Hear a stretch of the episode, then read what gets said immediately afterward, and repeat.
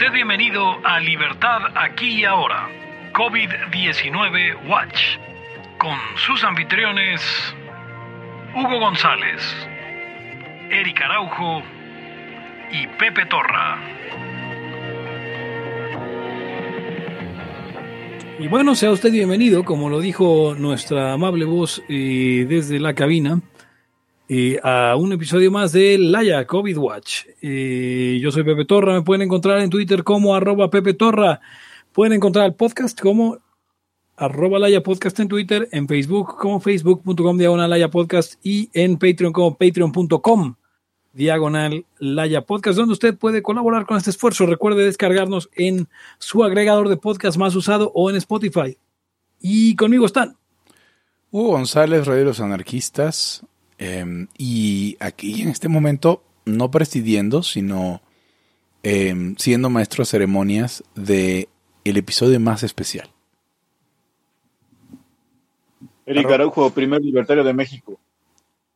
Y ya se os adelantaba, ya se os adelantaba Hugo González. El día de hoy tenemos eh, el episodio más especial de Laya. Hugo, Hugo González, por favor, eh, haznos el honor de comenzar con la conducción de este episodio más especial. Bienvenidos. De Libertad aquí ahora. Bienvenidos al episodio más especial de Libertad aquí ahora.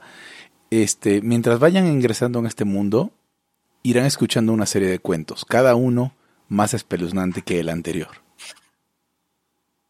Para los que no saben, ese es el intro de Cuentos de la Cripta del Chombo. Sí, sí, sí, sí. sí. Ok. ya, eso es todo. Pero sí va a ser el más especial. Ahorita ya veremos por qué. En retrospectiva no lo podremos saber. Así es. Eh, bien, pues eh, tenemos, tenemos varios eh, comentarios. Por ejemplo, dice ahí Isaac Soria Cervantes. Dice, yo, yo le doy a Eric el micrófono. Y si Eric te da el micrófono, funciona de las dos formas, lo cual me lleva a aquella duda que tenía en un Laya, que ha pasado con los roles en las relaciones homosexuales. Fíjate que yo creo que el, el problema de los roles en las relaciones homosexuales es que cambiaron el, el- el glaseado. Entonces ya no los usan tanto como antes, quiero pensar. Los roles, ah, claro, los roles, sí. ¿Y las, y las, las pasas? Y las prestas. Las de los Eh, roles, digo yo. Pues teníamos, teníamos hoy un par de, un par de temas en este episodio tan especial de Libertad aquí y ahora. Eh, principalmente vamos a hablar un poco sobre la propiedad intelectual. Eh, que no es, eh, no es un episodio que no hayamos hecho, pero Hay un radio barra libre de eso, completo. eh, Sí. usted busque ese bar- barra libre, no tenemos el dato. Si hubiera notas del episodio, se lo pondríamos ahí. Así que si usted está escuchando y es escucha de ambos podcasts, eh, Radio Barra Libre y Libertad aquí ahora, y sabe más o menos qué episodio es el de propiedad intelectual de Barra Libre, pásenos eh, la nota para poner eso en las notas del show, para que usted escuche a Hugo, probablemente con Alfredo, discutiendo sobre Eh, intelectual. No me acuerdo si nada más soy yo, tal vez sea uno de los que nada más soy yo. Eh, dice que hace corriente Laya. Bueno, Laya nunca ha sido muy fino. Pero eh, todo comenzó, creo, creo, por una discusión que sucedió en Facebook en un post que no venía al caso de Alex Vega. Y donde un güey llegó acá de no te imaginas que, que algo que dependiera tuyo saliera, estuvieran de Pirate Bay. Porque de Pirate Bay regresó, esa es la noticia. Estuvo caída semanas. Sí, sí, sí. Y al parecer no estaba caída por razones técnicas eh, de, de- de- de que ya no funcionara, pues, sino estaba caída porque la regresaron con unas ciertas renovaciones, lo cual es lindo. Eh, pero bueno, regresó y regresó más grande que nunca. Y comentábamos de eso y algún güey llegó así de, no, decía yo que no creía en la propiedad intelectual, que ni rayo cree en eso. Imagínense. no, ni rayo, que es un Ni rayo de mierda. Ni Rayo, que es un estatista de mierda, cree en eso. Entonces, eh, alguien decía, sí, eso dices hasta que un día algo que dependa salga de Pirate Bay, algo de lo de cual dependas yo. Eso no es un argumento, no es un argumento decir que, que, que no me conviene que haya propiedad intelectual, por lo tanto, este, no, no, no me conviene que la propiedad intelectual sea inválida, por lo tanto, debe ser válida porque me conviene. ¿No? Eso, eso Hablábamos, hablábamos ayer de las dos empresas, de las dos tipos de empresas más eh, malvadas en el, en el mundo. Y Correcto. lo mencionaba yo en el episodio de, de- en el episodio pasado de COVID Watch. Eh, eh, las farmacéuticas Obvia. y Disney, sí. y ambas son exactamente son malvadas por esa situación. Una situación que tiene que ver con la propiedad intelectual. Pero bueno, afortunadamente tenemos como cubrirlas de múltiples ángulos. Aquí Eric, por ejemplo, tendrá todo el ángulo legal sobre esta situación. Acuérdense, acuérdate, Hugo, que, que alguna vez hubo un, un, un grupo li- de liberales ya chochos, ¿Cierto? donde, donde hubo un cisma debido a la propiedad intelectual, porque uno de los objetivistas eh, estaba, decidido, estaba decidido a luchar por las farmacéuticas. Así literal. O sea, como si, los, la- como si las farmacéuticas necesitaran un grupo de güeyes eh, caídos de la mata, este, con, con las patas en el piso de los jodidos que estábamos, eh, para que las defendieran, ¿ves? O sea, hacía falta que Leopoldo Era- eran Escobar... eh, Eran los ejes rectores, eran los ejes rectores. Defender a, la- a las farmacéuticas y liberar a Israel. Ah, cabrón. entonces, por eso, o sea, O sea, aparte- para- por eso, por eso putos objetivistas, este, así se las gastan. No, mira, no es-. No es porque sean objetivistas, es porque no son objetivistas humildes.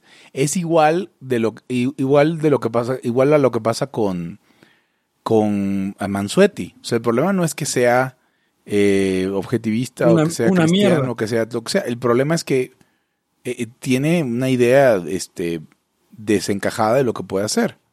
O sea, es importante mantenernos a la escala de lo que podemos hacer. Porque si no, vamos, es bien fácil decir vamos a liberar a Occidente. no sé lo que quiera lo que quiera decir eso. Sí. Pero, pero ya, o sea, pero mejor, es más difícil hacer un podcast, es más difícil hacer un post al día. Dice utility of labor, pues, o sea, algo que te cueste más trabajo, que sea más fácil no hacer y que avance la causa de la libertad. Eso es mucho más difícil que hacer que soñar que vas a hacer pendeja de media. Entonces, eh, a, a todo esto íbamos. Eh, a todo esto íbamos con el tema de que esos ejes pendejos eran, eran parte de la estrategia de este tipo. Eh, saludos al Apolo, si anda por ahí. Esas iban a agarrar a madrazos. mm, eh. Que sí, Ah, verdad. Con, ah, con Alamillo, es verdad, sí. Oh, wow. Sí, no, no, o sea, no hubiera sucedido lo que después sucedió. Eh, no, no, bueno, no voy a hablar de eso. Este, Sí, ¿Verdad? haces bien, güey. sí, sí. No hablar de eso. No voy a hablar de eso.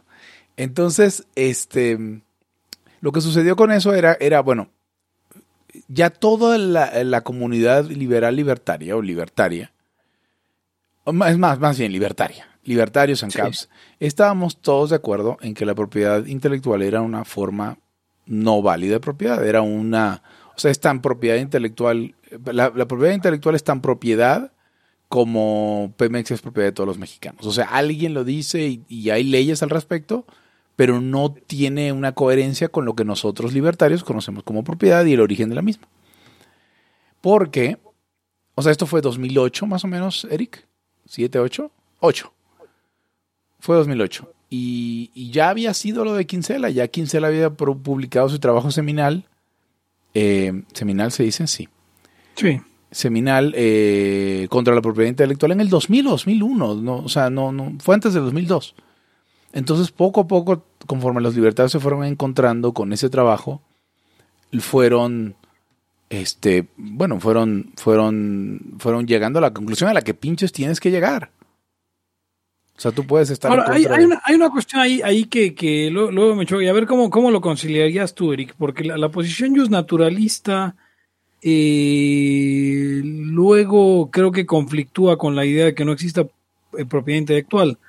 Creo que eh, en tanto el argumento económico, basado tanto en la, en la Escuela Austríaca de Economía como en la economía de- de- de- del, mainline, como en el mainstream eh, keynesiano, como en el marxismo, tiene que ver con que eh, no es alienable el, eh, la propiedad intelectual porque no es un producto, una, porque no es escaso en otra, porque eh, la capacidad de reproducirla tiende a n y por lo tanto cualquier cosa entre infinito da cero, etcétera, etcétera. Varios argumentos económicos desde distintas escuelas.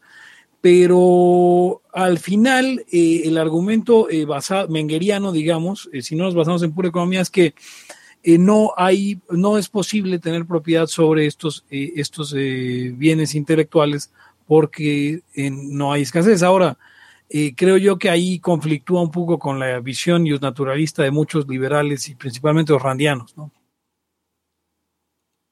La, la- la idea de que pues si nos, si nos viene de la razón o del creador la, la, idea de la propiedad privada, ¿por qué no sería yo propietario sobre mis eh, pensamientos o mis uh, ideas? Ahí lo, que, lo, que, decía Quincela es que el, el derecho de propiedad intelectual eh, entra en conflicto con un derecho real. Es cierto. Eh, que tienes con, la, con tu propiedad, este, tu propiedad real, vamos, ¿no?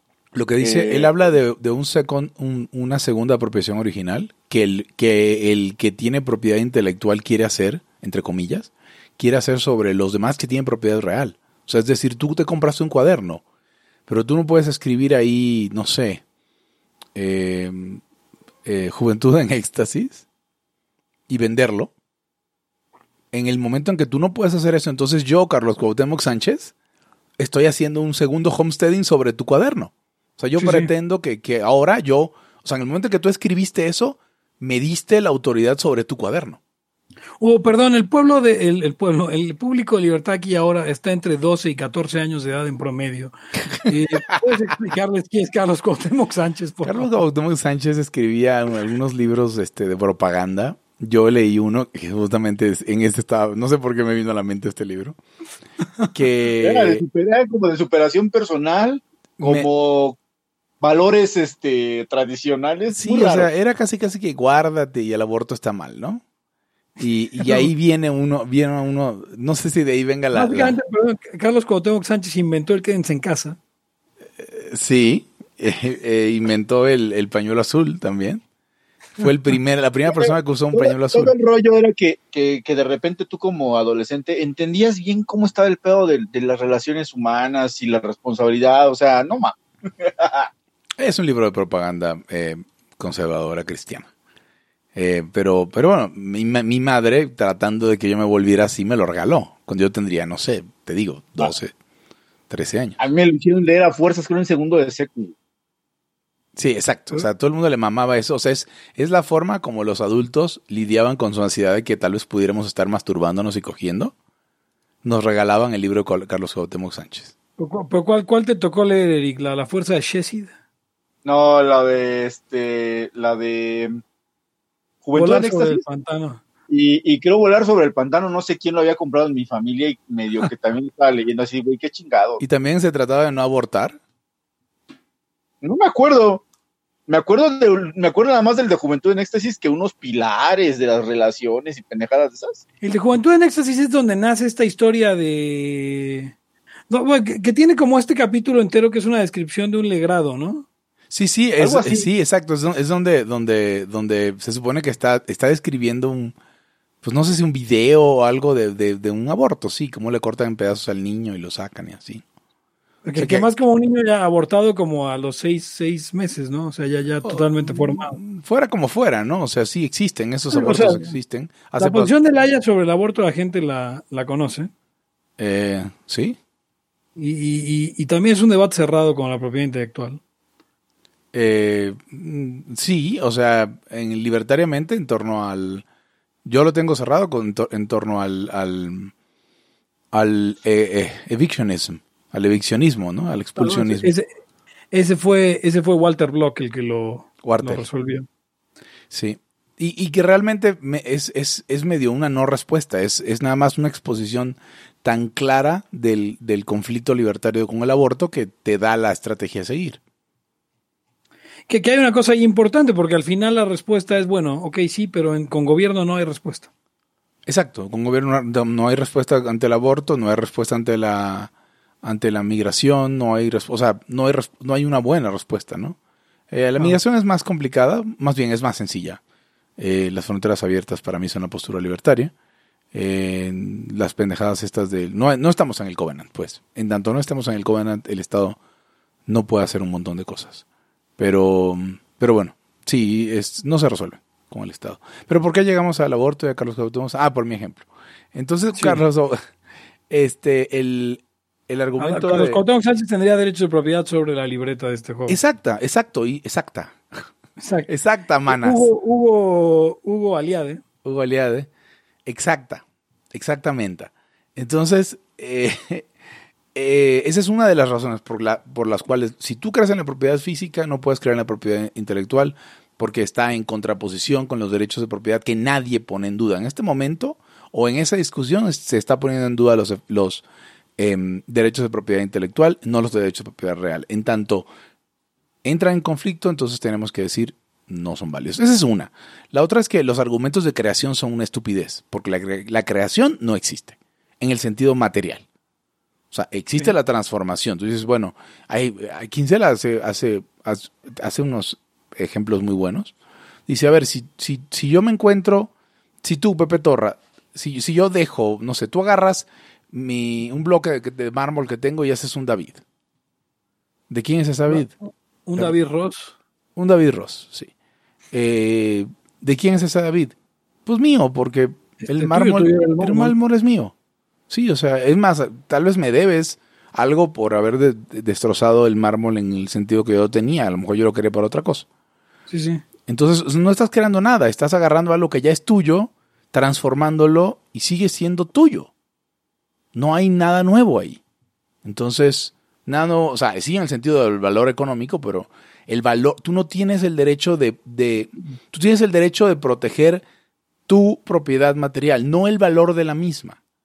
Porque si decimos, ah, es que la propiedad intelectual es válida porque debiste, porque ese mm, libro electrónico que tenías que alguien bajó de otro lado costaba 5 dólares, entonces te robaron 5 dólares. Ah, bueno, entonces si alguien pone una tintorería enfrente de tu tintorería, te está robando dinero también. Porque te está disminuyendo el valor de lo que tú estás haciendo. Mientras no te quiten tus cosas, no hay problema. La disminución del valor viene de muchos lados de la innovación, de la competencia, del chisme, de, o sea, de un montón de actividades pueden reducir el valor de, tus, de, tus, de tus bienes. Aparte, acuérdense que el, em, digamos, materialmente o, empíricamente, eh, los, los derechos de propiedad se van consolidando merced a que hay que utilizar los recursos escasos de manera racional. Sí, tal cual. Eh, ya llegó Omar León a decir, ¿cuál, sus ¿cuál cosas. Es el ¿Cuál es el problema? La escasez, de hecho. O sea, no puedes tener a, 50 cabrones en, en, una cama porque, bueno, sin, va a salir Soria con tus choros. Este, eh, bueno, no pueden utilizar 50 güeyes tus zapatos al tiempo. Nada más puede utilizarlos una sola persona. Entonces, eh, los derechos de propiedad surgen ahí donde va a haber un conflicto y ese conflicto por, es, por el uso eh, que se le da al, al, al, bien no puede, no puede ser usado por todos porque es escaso. Entonces, ¿cómo se va a dirimir en el momento que haya un conflicto? Pues eso se fue dando evolutivamente y se llegaron a lo que empezaron a ser conocidos como derechos de propiedad. Pues a lo que iba con la posición just naturalista, Eric, porque al final, pues esto, esto habla sobre, obviamente, la creación de esta institución de la, de la propiedad privada basada eh, exclusivamente en la cuestión de la escasez. Pero, ¿qué pasa entonces con esta gente que, que, que ve la, la, propiedad como algo venido de los dioses y, y por lo tanto, eh, pues también sus ideas se las, se las trajo? te puedo, decir, te, puedo dar una respuesta a eso, Pepe. Sí, sí. O sea, la gente que cree que la propiedad, o sea, la gente que tiene este argumento de, de solamente es un argumento de antigüedad, ¿no? La propiedad viene de los dioses y, y, y nos, hemos, nos hemos ido dando cuenta. Pues tenemos miles y miles de años de historia de qué pasa con la propiedad intelectual. Conclusión, no existe. Nadie la apeló hasta el siglo que. O sea, hasta los 15 por ahí. y eso fue por la. Eso creo que fue por, la música. Eh, música o este, imprenta. Y eh, mira, el, caso es este. Em, los derechos de propiedad, incluso en la posición naturalista, no existían. O sea, no existía la propiedad intelectual. Porque la posición naturalista es la posición del derecho de toda la historia hasta como el siglo XVII, XVIII. Eh, ahí está, justo. Entonces, no, o sea, si no existió antes y ya estaba estipulado, ¿por qué habrías de inventarlo? O sea, equivale a inventarte una nueva forma de propiedad. Y si la posición just naturalista te diría, no, no te la puedes inventar, no te puedes inventar una nueva forma de propiedad, justamente por, por definición. No sé. El, aparte entramos en absurdos, ¿no? O sea, de por qué, por qué tantos años, ¿no? ¿Por qué no propiedad plena? O sea, ¿por qué la patente expira? ¿Por qué no le puedes eh, eh, delegar, perdón, heredar a tus hijos todas las obras durante la perpetuidad, pues, ¿no? ¿Por qué, ¿Por qué habría de expirar? Si la propiedad real no expira.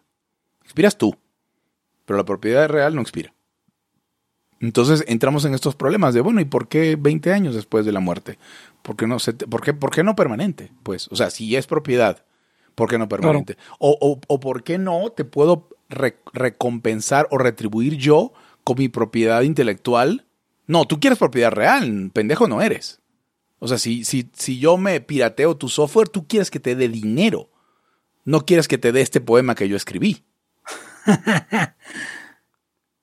Entonces, fíjate, fíjate, tú en el mismo acto, en el mismo acto de exigir la, la, retribución, tú estás reconociendo que no es válida la propiedad intelectual y que, la, y que tú quieres propiedad real.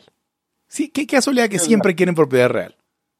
Independientemente de que esté en los códigos, que eso nomás lo que dice es que está, es legal, eh, tiene que, o sea, el problema con la propiedad intelectual es que intrínsecamente es ilógica. O sea, tiene, eh, choca con la propiedad real de todos y además, de, si empiezas a rastrearla, te vas dando cuenta que desde que empieza el, eh, o sea, los, los como precursores de la propiedad intelectual son los gremios, donde, donde de repente fulanito se, se, iba del gremio y ya empezaba a hacer lo que tú le habías enseñado al güey pero ya lo, revelaba, ¿no? O sea. Sí, exacto. Este, o sea, la, propiedad intelectual tiene, tiene su origen en el monopolio. Exactamente. De imprenta, es, un, de gremio. Es un impulso de monopolio. Sí. Bueno, Omar León está en el chat diciendo sus cosas. Sí, pero no creo que no deberían leer nada de lo que está diciendo. No, no, no, no. Creo que es caer en una provocación, en una discusión ya cerrada en la que seguimos argumentando pendejadas y si quiere que haga su propio podcast y ahí se ponga a pelear. En otras ocasiones sí te vas a contestar, Omar, en esta no. estaría bien ameno que Omar hiciera su podcast. O sea, realmente sí, porque implicaría ponerle eh, tantita carne a sus creencias y, y, compartirlas eh, con el Omar mundo. no puede poner carne a sus creencias porque es vegetariano. Bueno, le puede poner este eh, soya. Guácala.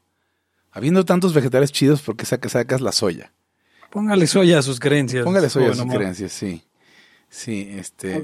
Aparte, estamos en el, estamos en el rollo de, eh, lo que habíamos ya, ya habíamos hablado acerca de la propiedad intelectual.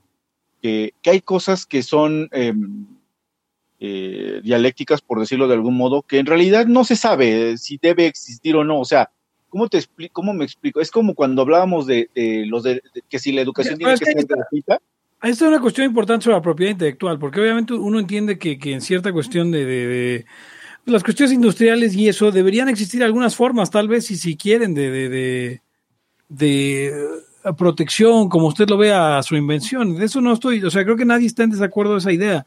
El problema es que los derechos de propiedad intelectual, como se han usado la, la, la, la WIPO, o cómo es en español, la Organización Mundial de la Propiedad OMPI, eh, y, obviamente todas las eh, instituciones de propiedad intelectual del mundo se han diseñado para garantizar eh, básicamente monopolios a las farmacéuticas, monopolios a las refresqueras, monopolios a, Disney. nadie está diciendo no, no, no vas a poder proteger tu obra de una u otra forma. Oh, y, el, y, el, caso es que aparte del monopolio, lo que lo, o sea, es, es este bueno, está tutelado por el Estado, está protegido, y su rollo es más bien enriquecerse. Es mentira de que es que, no, güey, es que si no, no va a haber innovación, cabrón. Eso no, eso no, nadie lo ha demostrado y, no lo podrán demostrar nunca, ¿no? O sea, no, ni siquiera se puede demostrar porque la innovación surgió, o sea, toda la historia te habla de que hubo innovaciones y no había, no había monopolios. O sea, no, si no, nunca hubiéramos avanzado, no hubiéramos salido de la cueva. El arco, la flecha, todas las máquinas simples y un montón de desarrollos basados en eso no, tuvieron propiedad intelectual porque a nadie se le ocurría y no venía todavía la, producción en serie y no estaba la imprenta donde alguien ya dijo, por aquí podemos hacer negocio. Vamos a pedirle al rey que prohíba que todos hagan eso y nomás nosotros porque nosotros somos la verdadera tradición de Francia o la verdadera tradición de Inglaterra. nos da un charter, nos un charter y ya lo hacemos nosotros solitos. Nadie más. Entonces. Y no era por la, y no, y el motivo no es la innovación. El motivo es el, enriquecimiento mediante el paro, que es la fuerza del Estado. Tengo, tengo un, un, argu- un argumento más, este no es un argumento lógico, pero es, es nada más un insight para que se den cuenta. ¿Se han Un fijado cómo... argumento ilógico. Sí, exacto, un argumento ilógico. No, es, es, es una apelación a la experiencia o a la intersubjetividad. ¿Se han dado, se han dado cuenta ustedes que, que la gente que no se robaría, no sé, una, una autoparte, no tiene un pedo en ver películas pirata? O sea, vamos, no robarían propiedad real. Te dicen, le dan lip service a la idea de la propiedad intelectual. Ay, sí, es que yo sé que está mal, la verdad es que debería comprarlo, pero es que ahorita me urge. Güey, la gente no dice ahorita me urge, voy a saltar un cabrón en la calle. La gente normal. Los criminales. A ver, Omar, de acuerdo con la teoría económica de Marx, las ideas no son alienables. No hay propiedad intelectual en Marx. Y es lo único que te voy a responder. Sí, Lo otro que voy a hacer le- es ridiculizar a Omar. ¿Saben por, qué, ¿Saben por qué Omar usa Linux? ¿Por qué? Porque no quiere piratear Windows. Y eso es en serio. Eh, ok. No puedo decir nada al respecto, la verdad. O sea, no lo podría criticar al respecto. Yo uso Linux, pero. O sea, no sé. Fíjate que, que las herramientas, o sea, las licencias liberales, así se dice, eh, han, estado han estado ganando mucho terreno sobre la GPL, que es esta licencia donde a través de la legislación del copyright te obliga a compartirlo. ¿Ves? O sea, te obliga a mantenerlo compartido. Y la gente, creo que eso no le está latiendo. Y utilizan licencias liberales y dicen, haz lo que quieras, güey, con esto. O sea, no voy a...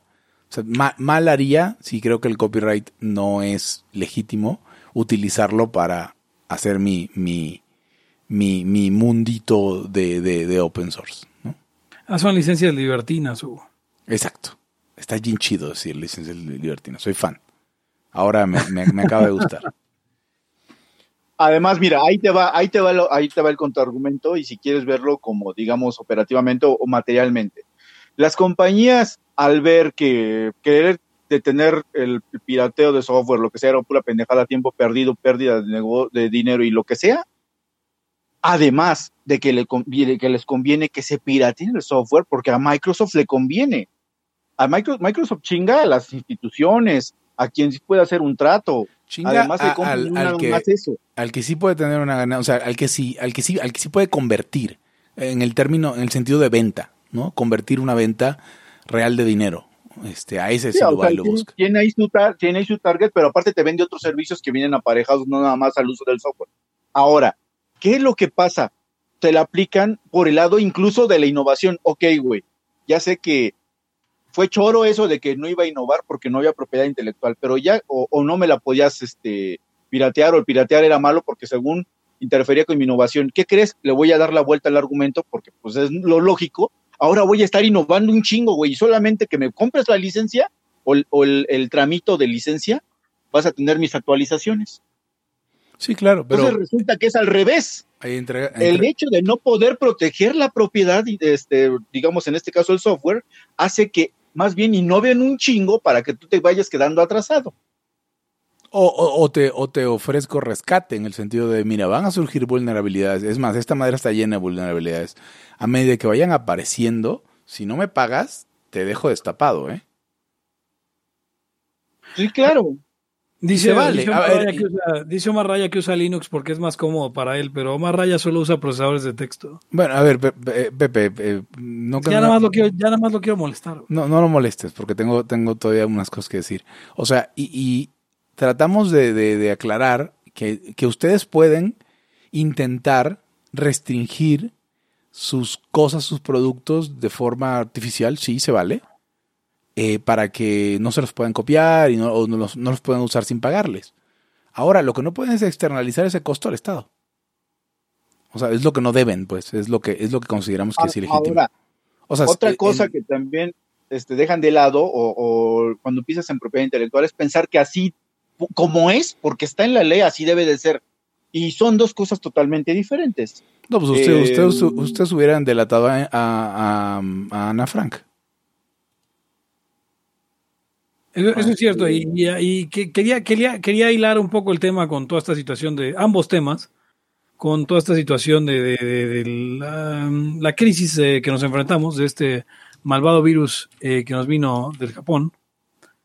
Y porque ahí está la cuestión a la que se enfrentaban con la eh, propiedad intelectual, tanto de los medicamentos como de eh, los respiradores, ¿no? Había como esta cuestión de los respiradores artificiales que francamente no tengo eh, gran idea de cómo, el tema... pasó, pero, pero había, había ciertas compañías que estaban queriendo defender sus patentes aún en esta época de, de, crisis, ¿no? Y eso es lo que sí, pues tienen razón en hacerlo de la forma legal, digamos, no, no, no uh, moral, no legítima, pero la ley dice que ellos tienen el monopolio para hacer esas madres y que no nadie más puede hacerlas, eh, aun que la gente las necesite. Claro, pero de todas maneras, como el monopolio te lo dio el Estado, exprofeso puede hacer leyes en chinga que te quite el monopolio. Dicen que está el Ayuwoki oyéndonos. Entonces, a ver, pasa, pasa, pasa otra cosa. Aunque, aunque haya estabilidad en, en la ley, aunque este, esa sea la manera en que se hacen las cosas, a lo largo de la historia ha habido cambios radicales en la manera en ver la ley, en la manera de ver el derecho y la manera en cómo se ejecuta y todos los productos que genera. El, el, el mismo naturalismo, donde supuestamente salieron los derechos de propiedad este, intelectual, que yo digo que es falso, esa, esa postura, porque antes no había derechos de propiedad y el naturalismo fue lo que estuvo toda la historia casi de la humanidad, bueno, en tanto que hubo derecho. Eh, de todas maneras, hubo un, un momento en que se quebró y todo lo que se creía que era el derecho cambió. No nada más los derechos en sí, sino el derecho en sí, en sí mismo. La manera de verlo, la manera de pensar en él y todo eso cambia. No quiere decir que no, no pueda volver a pasar y, todo, y hay un montón de corrientes y hay un montón de teorías que están luchando por introducir su, su propio programa. O sea, yo lo que pienso es en este sentido de que estamos en contra de la propiedad intelectual, es porque el, digamos, el libertarismo tiene una teoría distinta del derecho.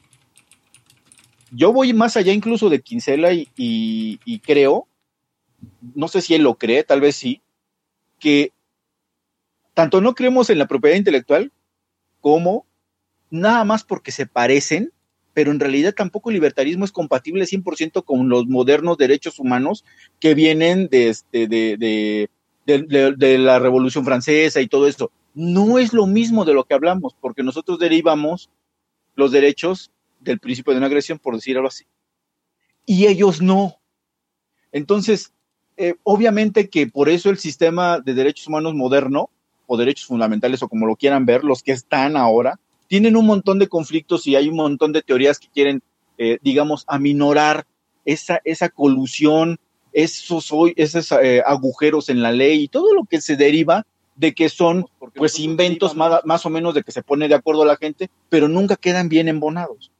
La corriente libertaria o la propuesta libertaria de derecho es diferente y por eso siempre estoy diciendo que es necesario elaborarla porque no es la misma de, eh, de los derechos humanos que, que, todos conocemos y de los que todos hablamos. Por eso cuando uno oye hablar a los juristas, están hablando de otra cosa. Pero no quiere decir que sea inválida la posición libertaria, nada más que es otra. Así como están los naturalistas, que ya tampoco es la, posición dominante, porque el positivismo do, dominó prácticamente desde principios del siglo este, 20 hasta casi casi ahora. O sea, sí hay otras corrientes. A ver, deja veo. Ya acabé mi disertación. Eh, de regir, ¿Están ahí todavía o ya se fueron a dormir? Sí, claro, aquí estamos, estamos escuchándote. Eh, estábamos quedando en este tema Estaba buscando el intro de Tekken 5. 4, yo, Tekken 4. Yo, yo, Tekken 4. yo quería hacer la... Yo quería hacer una de las...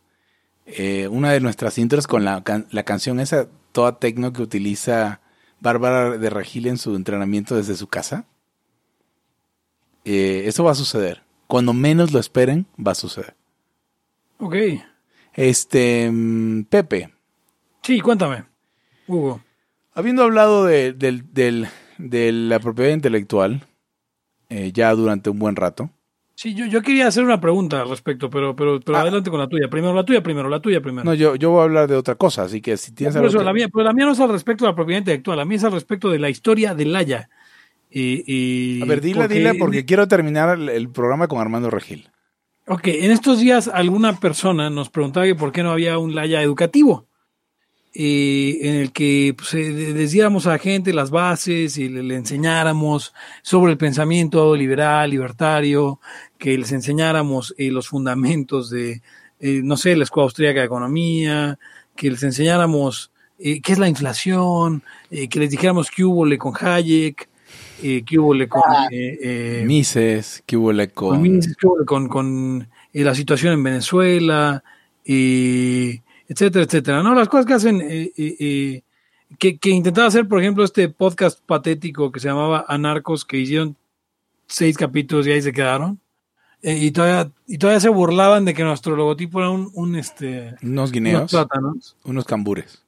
unos cambures, háganme el favor. Pero bueno, eh, y entonces nos preguntaban por qué, y por qué, pues claro, la, Laya no, nunca ha sido un programa educativo y de hecho Laya nace en oposición a eh, estos programas educativos. No sé si alguno de ustedes quisiera tomar un poco para contarle a la gente que es nueva en este, en este feed, eh, ahora que hemos tenido tantos episodios, que sepan un poco de cómo es que, porque incluso en estos días había visto un tipo que decía como que nos sigue en, nos sigue en Twitter, o yo creo que ya no nos sigue en Twitter, eh, que decía que no podía ser, que, que en el podcast más oído este, de, de libertarismo eh, nos dedicáramos a hablar mal de las otras corrientes liberales y de cómo solo serán que estaba chingón y todo lo demás. Obviamente se refería a nosotros. Y es como, pues, ¿qué ¿Qui- esperaban? que Perdón, ¿quién, decía eso? Un güey que hace nudos de corbata. eh, eh, no sé ni cómo se llama. Ah, o sea, puse un día, yo recuerdo que un día tuiteé, hace un, un mes o algo así, tuiteé algo como, eh, no me arroben, pero hacer nudos de corbata no convencionales se ven naquísimo. ¿y él hace, hace nudos de corbata? El güey me arrobó y me dijo, pues, ¿qué querías, mano? Pues, eh, soy de Iztapalapa y le voy a la América. O sea, como algo así me contestó. Eh, y es como, ok. Eh, y, y- luego vi el güey pues, es follower mío y follower de Laya. Eh, y en estos días Laya lo seguía y se puso a hablar mal de Laya, que porque nosotros nos la pasamos hablando, que, que en vez de enseñar y de atraer gente a la causa, ah, nos, nos dedicamos a, a hablar, eh, eh, no sé, no mal, porque realmente Laya no habla mal de nadie. No, no hablamos mal de nadie, pero no andamos va- validando lo invalidable. O sea, ¿y por qué entonces, por qué Laya no está interesado en hacer un podcast educativo? Esa sería la respuesta que habría que... O sea, hay que remontarnos al el 2015, 14, 15, ¿no? Bueno, Era creo. el 2015. sí, y, y- y teníamos en el Movimiento Libertario de México dos programas, o sea, porque todavía no, se- no había muerto del todo el libert- eh, podcast de libertades.info. Y yo tenía Radio Barra Libre, dos programas donde hablábamos en serio de todo. Uno donde Esteban participaba, bueno, no participaba porque no era mi podcast, ¿verdad? Pero Esteban era parte del elenco del podcast de libertades.info y hablábamos, tratábamos de dar la visión libertaria de las cosas. Y pues el problema es que igual que yo en Radio Barra Libre siempre terminábamos pues, haciendo una carpa amplia, ¿no? O sea, hay, hay, hay muchos episodios de carpa amplia. Sí. Eh, es más, o sea, si no los, o sea, son viejos, pero, pero los pues, pueden encontrar en libertades.info diagonal podcast. Eh, pero entonces nosotros, Tres and Caps, dijimos, a ver, o sea, no estamos diciendo lo que queremos decir, estamos diciendo lo que, lo que creemos que los demás esperan que digamos. Y por eso no tenemos tiempo para algún día y decidimos hacer un podcast de libertad aquí y ahora para cuando eres ANCAP y qué vas a hacer para ser libre en tu propia vida. Y, y por qué no tienes que darle chance a, a- a tanto pendejo. Esa es mi, mi versión. No sé, Ah, no, Eric no, claro, eh, para mí esa es la versión histórica. No sé, Eric, si tú tengas algo más que agregar, porque recuerdo el día que sale la idea, eh, pues tiene más que ver con, con, con, con lo que Eric traía en, y de que te estabas haciendo realmente burla por, por, por, por, por- por, eh, Radio Barra Libre. De hecho, en el primer episodio de Laya que está grabado, me refiero a Laya, me refiero a, a en Barra Libre. O sea, como esto no es radio en Barra Libre. No, no, es Radio Bar- no era Radio Barra Libre, pero pues, Y por cierto, Alexis Mejía eh, sale a defender a, a las Águilas de América diciendo, ese güey no es americanista, a su, Eh, a su crema de bien no hace esos nudos de corbata. Eric Araujo es americanista. Eh, También Pepe. sí, claro. ¿También Aquí, tú? América y ya. América para los Ódiame más, americanos. hashtag, ódiame más. Eh, dice eh, Miguel Rivera, creo que cómo se expresan aquí es lo que me trajo este cast. Y Paul, Paul, Paul Eluard dice, cuando le explican a su público quién es Cuauhtémoc Sánchez, están educando. Eh, Carlos Cuauhtémoc Sánchez. Carlos Cuauhtémoc Sánchez. A ver, lo, de lo que sí se trata de pronto, este, em, libertad de aquella hora, es, eh, a pesar de que echamos desmadre o hablamos como hablamos todos los días cuando nos vemos, eh, nada más de pronto queremos apuntar dos, tres cosas que sí se nos hacen bastante idiotas y lo decimos. Mm, miren, yo particularmente tengo una que siempre me gusta decir, que es, no porque, y me estoy agarrando otra vez de lo de, de Quincela, ¿eh? nada más para no soltar el, el- ¿Cómo es tu el costumbre? Sí, sí. Eh, no lo que diga la ley es bueno o malo, señores. Eso no tiene que ver con el bien y el mal. La ley es la ley y son procesos y ahí está, es el marco jurídico. Cuando usted diga es que porque dice la ley y usted tema moralmente que porque la ley dice algo, usted está haciendo algo malo, eso no es derecho. Eso es su ideología. Si usted dice que es que la ley debería hacer esto, eso es doctrina.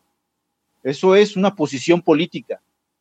Pero la ley no tiene que ver con eso. eh, el derecho como tal y la ley no prescribe bien ni mal.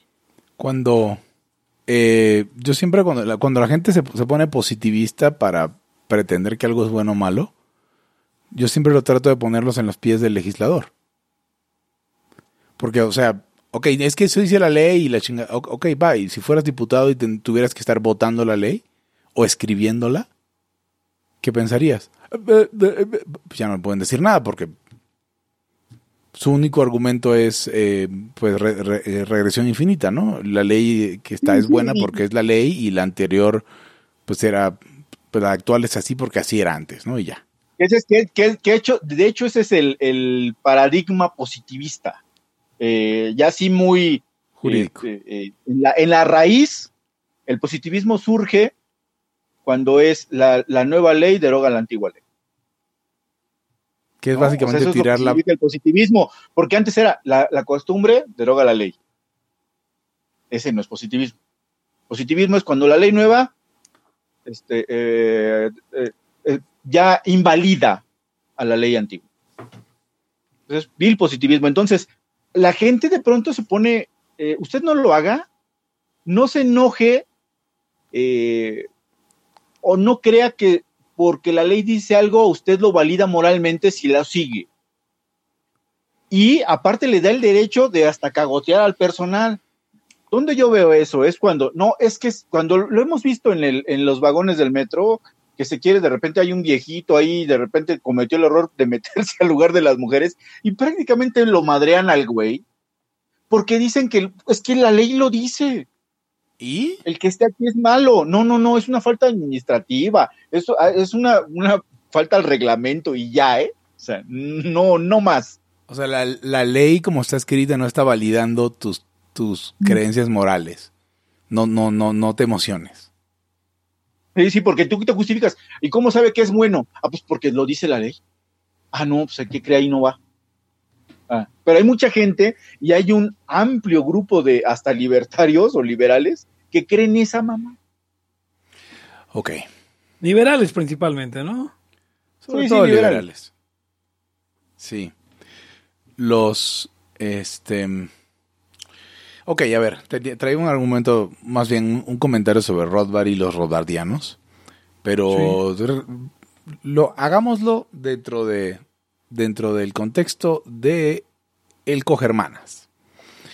El- ¿What? Dice Armando Regil, arroba Armando guion Ah, Regil. Armando Regil, el cogermanas, ya entendí. a ver, quiero hacer una, una, una aclaración legal. Esto es parodia. No tengo ni idea si Armando se ha cogido a su hermano o no. Eh, sí, no, no lo Ni- sabemos. Ni de idea. Ni idea. Pero no todo el mundo lo cree. Esto no es lo estoy afirmando, pero yo solamente les he dicho con amor los Targaryen del... Le dice del la- liberal- el matarreyes. del- sí, exacto. el- pues el, el mataperros, ¿no? Ya una vez se chingó a su hermana, ahora es el chingarmanas. Sin hermanas.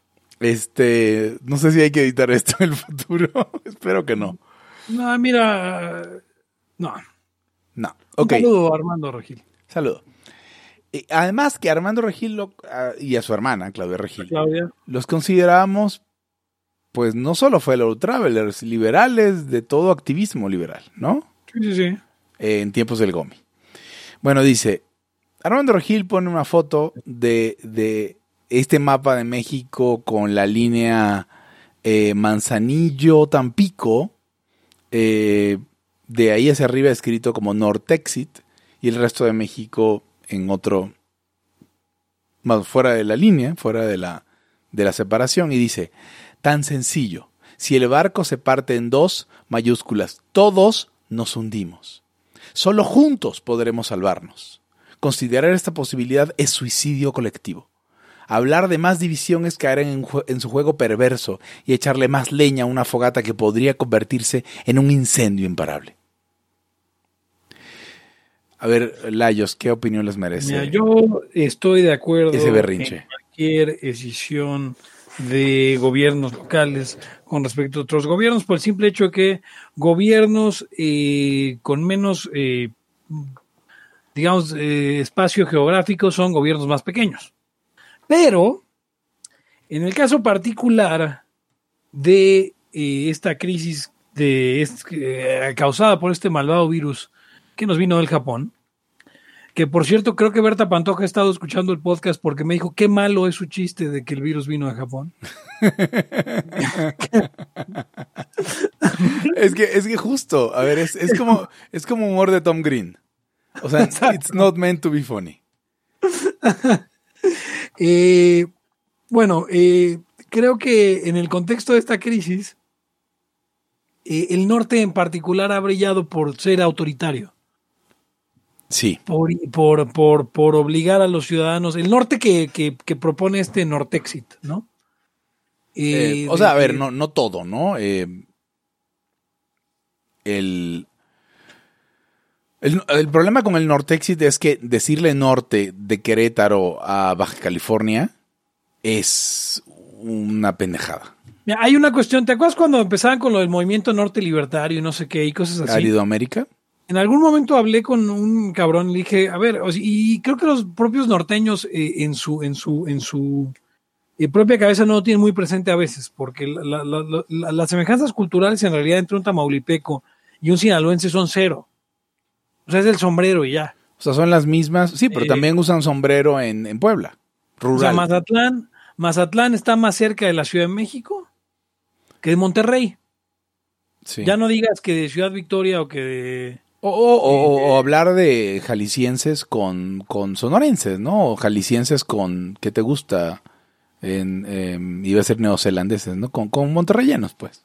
Sí, sí. eh, eh, y, y entonces ahí hay como una cuestión, no hay... eh, si quisieras partir México, yo, yo creo que habría una forma más interesante de hacerlo y sería, ok, si vamos a partir en naciones culturales, si lo quieres ver así, Hugo, Sí. eh, el podrías hablar, podrías hablar del, del Río Grande como una, una parte, o sea, este eh, Nuevo León, Tamaulipas, la mitad de- de- de Coahuila, o Coahuila completa. Eh, del otro lado, Sonora, Sinaloa probablemente tengan muchos elementos en común. Chihuahua es su propia realidad. Eh, Baja California. Nayarit con Sinaloa tienen cosas en común, Colima con Nayarit y Sonora, Baja California completa probablemente tenga mucho más en común entre ellos que lo que tiene un baja californiano con un este con un um, sonorense. Ni hablar de, por ejemplo, Aguascalientes, San Luis Potosí, eh, em, eh, Guanajuato. Ah, ¿Qué pasa? ¿Qué pasa? Sí. o este, Jalisco. Veracruz no podría permanecer siendo un estado, tendría que dividirse en, en- en varias, este, eh, digamos, um, entidades eh, en O, diferentes o- o lo sacamos y, y ya. Tamaulipas y Veracruz no, par- no participa. Por ejemplo, el sur de Veracruz, Tabasco, Campeche tienen cierto parecido eh, eh, cultural, pero el norte de Veracruz es más parecido, obviamente, a Tamaulipas y a San Luis Potosí. Eh, El caso de los estados de la, de la península, eh, Yucatán y Quintana Roo son tan diferentes uno del otro que no tiene ningún sentido. Eh, em, Chiapas y Quintana Roo no son semejantes, ni Chiapas con Oaxaca, pero Oaxaca con Guerrero sí un poco, y también con el centro de Veracruz. Y con parte de Michoacán. Y Puebla con Veracruz, y, y- y Michoacán con Guerrero. Eh, es un cagadero. Podríamos partir el, el país en, en- en muchas, muchas regiones. Eh, y al final algo que, que- que- que sería interesante es que las, las grandes ciudades pues están... eh, eh, pues, básicamente hay cinco grandes ciudades en el país y, y otras ciudades nacientes, sin contar la Ciudad de México, que es obviamente la ciudad de- del país. Por así decirlo, la Ciudad de México. Exacto, la Ciudad de México. Entonces, ¿cómo, ¿cómo hace esta división? Pues los norteños luego tienden a creer que, puta, acá eh, seríamos ricos y seríamos súper productivos y seríamos eh, eh, lo mejor del mundo, pero, pero el norte tiene a Coahuila, que, que- es probablemente uno, uno de los estados que no es pobre, pero, pero uno de los peores estados en cuanto a todo, o sea, en cuanto a Estado de Derecho, en cuanto a, a las cuestiones de, de- de libertad económica, es un estado quebrado que quebró por un gobernador que se dedicó a, a repartir dinero eh, eh, gratis. ¿Y dó- ¿Dónde está? ese- o sea, es- yo quiero ver dónde Bueno, está y- ese y- norte y- y de queda- gente chingona. Y, y si, y si quieres eh, pintar a, a Jalisco como pujante en ese norte, también cae Colima, que es un peladero de chivos. ¿Dónde- dó- o sea, yo quiero ver dónde está ese, ese norte de gente chingona. Ah, o sea, sí está. Está. O sea, en la capital. Y la capital, para bien o para, Marte, para mal, terminaría siendo Monterrey, ¿no? Lo cual sería. Lo peor que le podrían hacer a Monterrey. Porque no ser la capital es en parte lo que lo ha hecho lo que es. Porque, Eric, tú, tú, este, ¿qué, qué piensas, por ejemplo, de la gente de, de Nuevo León, Eric? De la gente de Monterrey en particular. ¿Cómo que qué pienso? O sea, Sí, es este- que no conozco muchos regios. Yo, yo espero, o sea, yo espero llegar a un, un- un todos, todos, todos, todos. Sí, yo también estaba esperando eso, pero... Ah, sí pensé que iban a- para allá, pero Te lo Este, guardaste, cabrón. Sí, bueno, a- a- otro problema es que, pues el es que me quedé, eh, me quedé yo viendo aquí la discusión de, de Omar y de, y de David que se están derrapando bien gacho, güey. Em, sí. A ver. Bueno, sí, pero tú, tú discute con ellos ahí, porque ¿qué podemos hacer? No, los- No, no, no, no, no voy a discutir porque, o sea, ese sería como tema de otro podcast. no le podemos, no los podemos degollar, o sea, quitarles lo güey desde acá. No, porque, perdón, este norte de gente chingona no es el mismo norte donde se balacean todos los días los cárteles. Eh, ajá, Sí. sí. A ver, o sea, que, que quede claro que estamos a favor de la secesión al nivel que haga falta. Claro. Y eh, muy en particular un- una determinación, una precondición de, la, de cualquier carácter moral de algún secesionista, es decirle, oye, y si luego Garza, eh, San, Mi- ¿cómo se llama el del municipio este rico de, de Monterrey? Garza, Garza García. Garza García es, bueno, ese. O Ah. si Za- Zapopan se quieren separar de, de, de tu Nortexit y ser un puto principado. Ah, no, no, porque no se puede, porque tenemos una tradición como, ah, pues entonces ya, ya quebraste la mano igualito que la federación, que al, podría, o sea, no hay posturas en esto, pero que un eh, unionista. Voy hablando de, de Regil, o sea, las, de las cosas que dices que, o sea, se escuchan los, a los argumentos de la, de la Unión Gringa. O sea, solo Claro. unidos vamos a poder salir. Y, y- y- y unidos, o sea, ¿por qué o qué? Una más perfecta unión, Hugo. Sí, o sea, qué chingados. O sea, unidos, ¿en qué sentido? Unidos, o sea, un norte desunido de las pendejadas de López Obrador y de su, y de su gobierno y de sus proyectos y de su manejo central de, o sea, ¿por qué piensas que, que, que, que no saldría adelante? ¿O, o por qué piensas que no lo está arrastrando la federación? Yo creo que al menos a Nuevo León, a Jalisco y a Baja California, sí, claro, huevo que la federación lo está arrastrando. Pero tal vez, como decía Hans Hermann Hoppe, no ser su capital y no ser el gobierno central los ayuda un montón. Porque el problema es que los gobiernos tienen una, bueno, tienen una vocación tiránica. Y, y si, y si tú le, le das el centro del gobierno de, de, Norta- de los, los Estados Unidos nor- del norte de México a, a, Nuevo León, pues ya se va a hacer la pinche capital con los, mismas, los mismos vicios. Habría que hacer la capital en puta Ciudad Victoria, no sé, Ciudad Victoria no está ahí, ¿verdad? Perdón. En Tamaulipas. Eh, bueno, ¿sí está en Tamaulipas? Sí. Ok, perfecto. Habría que hacer la, la, la, capital en alguna ciudad que no fuera demasiado relevante. Chihuahua. Durango. Ah, la capital tendría que estar en Durango, Durango. Así es. Para que entonces los de Monterrey se sigan manejando como alguien que no tiene el asiento del poder político de pinche paisote. Para no hacerles daño, pues así como la separación Estado-Iglesia también es para no hacerle daño al Estado y no hacerle daño a la Iglesia. Hacer la capital en Durango, Durango sería chingón. Pero el punto aquí era que, que, o sea, esta reacción, este berrinche de Armando Regil en redes es vamos, o sea, dice un chingo de miedo. O sea, no hay que separarnos. O sea, yo no sé. Yo creo que hace falta, no hace falta un politólogo, un politólogo, sino un psicólogo para saber por qué reaccionó tan duro. ¿Por qué siente que se le acaba el mundo si, si nos separamos? Dice Hans Hermann Hoppe que la gente confunde unidad económica con unidad política. Luego lo utiliza para sus argumentos este, xenófobos, ¿no? Pero, de todas formas, sí, la gente lo confunde podemos tener libre mercado sin tener un mismo gobierno. Lo que pasa es que estamos somos un, unos niños golpeados que, que, creemos que nos tienen que castigar y, al, mismo tiempo que nos dan. No sé, alguien, alguno de los expertos economistas de este podcast que quiera hablar de este tema de integración política con integración eh, económica, por ejemplo, Europa, o por ejemplo, no sé, otros casos. Si me escuchan, ¿verdad? O ya se fueron. Sí, sí, sí, no, totalmente. O sea, o sea, ¿qué tienes que decir de, la integración política contra la integración eh, económica? Hmm. Desde tu punto de vista marxista. Pendejo. E, Eric, ¿tienes alguna ahí? Porque yo estoy... Eh, no, pues hay yo no, no, le puse mucha atención a lo de a lo de Regil, vi el mapa de México que estaba como dividido, ¿no? Ya, y que si el barco es un solo barco, y si nos vamos a hundir todos.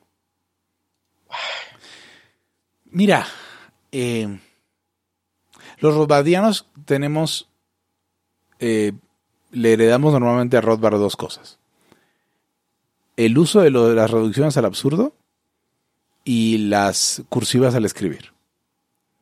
No todos heredamos todo. Pero hablando de reducción al absurdo, pues eso, o sea, el argumento de estamos en un mismo barco, puta, demuestra demasiado. O sea, todo, todo, todo, toda crítica al poder la puedes apagar con el argumento del barco. Estamos en un mismo barco, güey, no te burles de la esposa del presidente.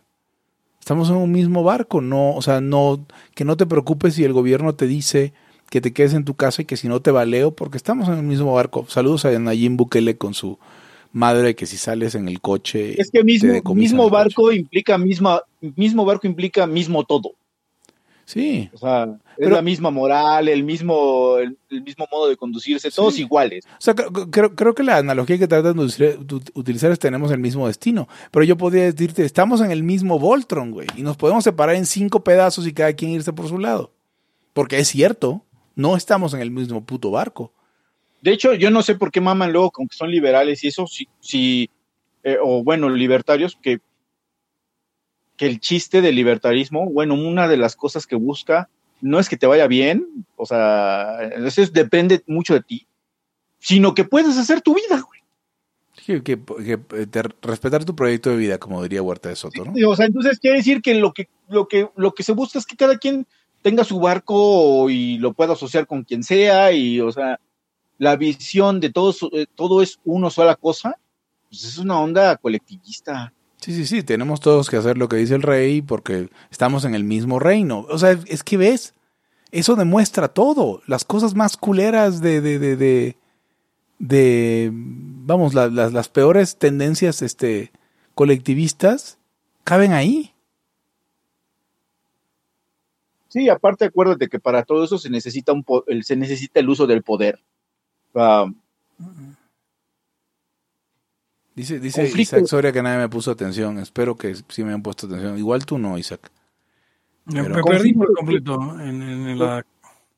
conflictos, conflictos por, por secesión, por, por no es que hay que estar unidos, o sea, son, fueron el pan de cada día del siglo XX.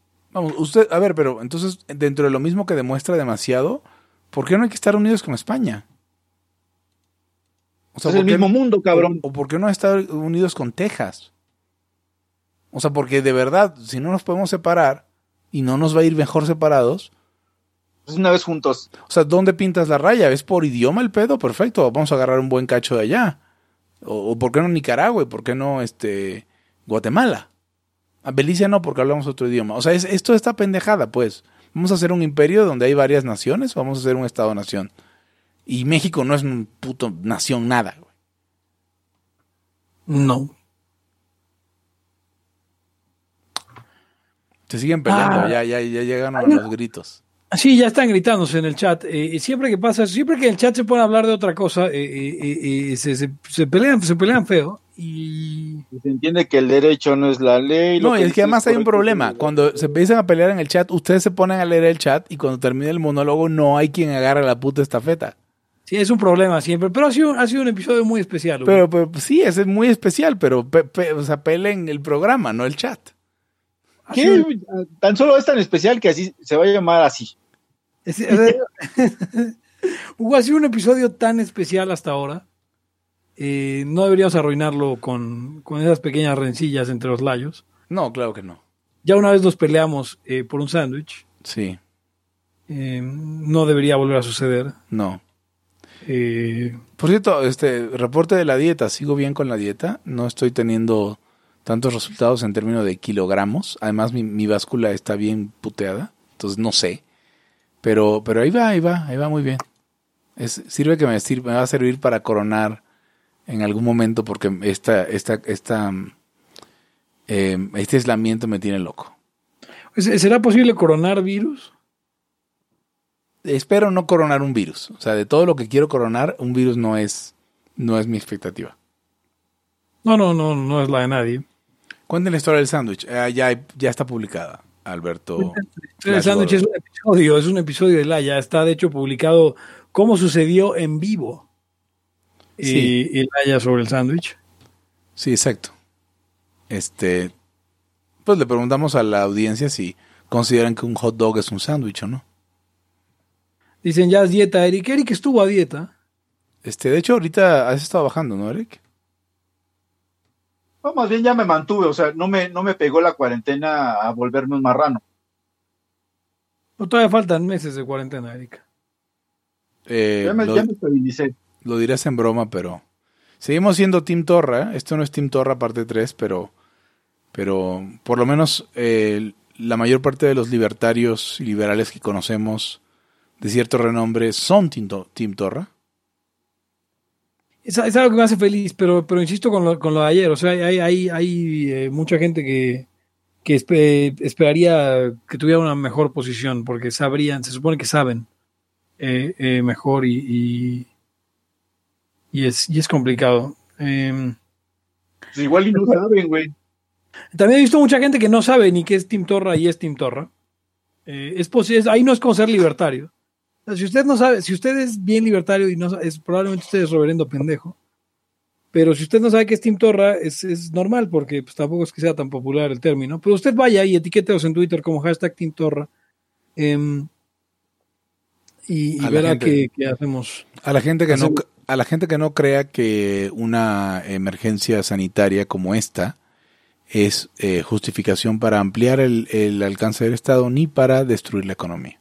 Esa gente, Sí. aunque no lo sepa, es Tim Torra. No se puede ser liberta- libertario y no saberlo, pero sí se puede ser Tim Torra y no saberlo.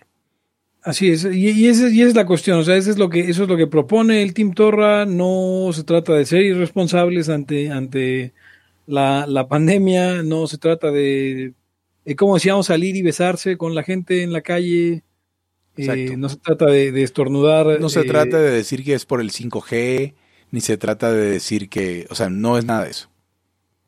Y no se trata de decir cosas como lo que decían estos cuates de si no me mató una bacteria, que si no me mató el amor, que me mate una pinche bacteria. Si no te mató el SIDA, musculoca de mierda que dijo eso, este, que tampoco es una bacteria. Porque luego anda, anda por ahí Omar León diciendo que no, que esos libertarios están promoviendo cosas bien irresponsables. La gente necesita guías morales que les diga que los encierren y bla, bla, bla. Y es como, pues, nosotros no estamos promoviendo eso, no sé qué Pero libertario. Qué, cagado que Omar no pueda sacar conclusiones de nada, pero que, que sí pueda sacar esas conclusiones, ¿ves? Como que lo que la gente necesita. No, Omar ya tiene conclusiones de todo, ese es todo el asunto, nada más que... Nada más que su única, su única herramienta en esa caja de herramientas es cuando alguien tiene una conclusión que no le gusta, es decirle, no puede sacar ninguna conclusión. Entonces la, la, la, importancia, pues usted sabe, todavía podemos, todavía estamos a tiempo de salvar al mundo. eh, y la forma correcta de salvar al mundo es permitiendo que el mercado eh, eh, pueda operar. Eh, por cierto, mi calendario sigue en marzo y debería estar en abril, me acabo de dar cuenta. Con razón no me cuadran los días con... Qué pendejo. Pero bueno, pues si alguna otra comentario ahí que haya por ahí. El ejercicio mata la bacteria, o sea, eso es cierto, el ejercicio mata la bacteria. Sí, la bacteria que no es, no tiene nada que ver con esto. Eh, si no me dio sida al jugar baloncesto, dice Alberto Roldán, cuidado. eh, esto, esto es cierto, si usted jugó eh, baloncesto entre eh, 1900 1986 Entre, y esto entre es un- es un- hombres. Esto es un PSI que, que, que, que tenemos que hacer un, un anuncio de servicio público que hace Laya. Si usted jugó baloncesto o básquetbol, como usted le llame, eh, entre los años de 1986 y 1999, es probable que usted haya sido eh, infectado del de eh, virus de inmunodeficiencia humano eh, y es posible que usted esté sufriendo ya del síndrome de inmunodeficiencia adquirida. Adquirida. Entonces, eh, si usted tiene eh, alguna clase de, de- de- de brotes en la piel que podrían parecer cancerígenos, eh, eh, semejantes a un sarcoma, eh, vaya usted al médico y juntos podemos detener a este malvado virus que nos vino de África a, y que infectó principalmente a jugadores de la NBA entre el año de 1986 y 1999. Matando a una, un buen por- porcentaje de ellos. Eh, te quiero, quiero, quiero corregirte una plana ahí, Pepe. Claro, sí. El sarcoma de Kaposi ya se descubrió que es otro virus, que pues obviamente se iba pasando entre la misma gente, eh, pero es otro virus, creo que es un herpes virus.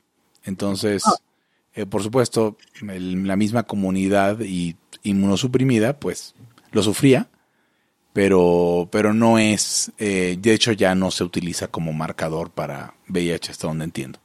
Para Ah, enfermedad eh, de VIH o para SIDA o para SIDRAL o para... Como le, quiera, como le digan ustedes.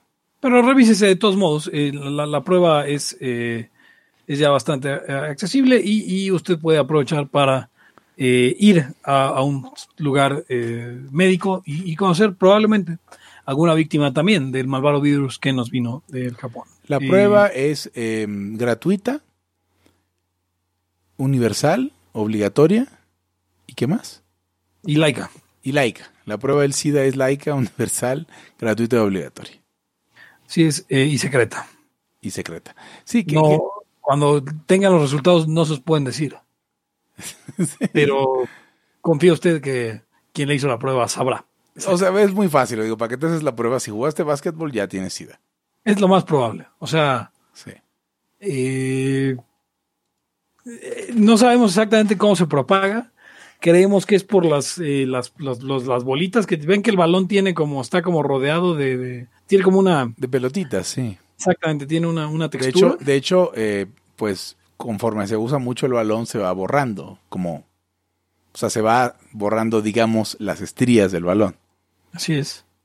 Entonces, Entonces, lo que usted tiene que hacer es cada, después de que usted termine su drible, no se toque la cara. no se toca la cara, ni mucho menos la cara de otros compañeros. Sí, no, no, y no se toque, principalmente no se toque el ano. Eh, si dice Alberto Roldán, protuberancias. Pues son los hemorroides esos que tienen los, valores de- los balones de básquetbol. Tenga cuida- mucho cuidado con esos balones, esos, esos hemorroides. Dice Rolanis, jugué con el equipo de la secundaria y el bachillerato. Eh, Rolanis, bienvenido al mundo del SIDA. bienvenido al mundo del SIDA. Y con esto llegamos al final de Libertad aquí y ahora el episodio más especial de Laya.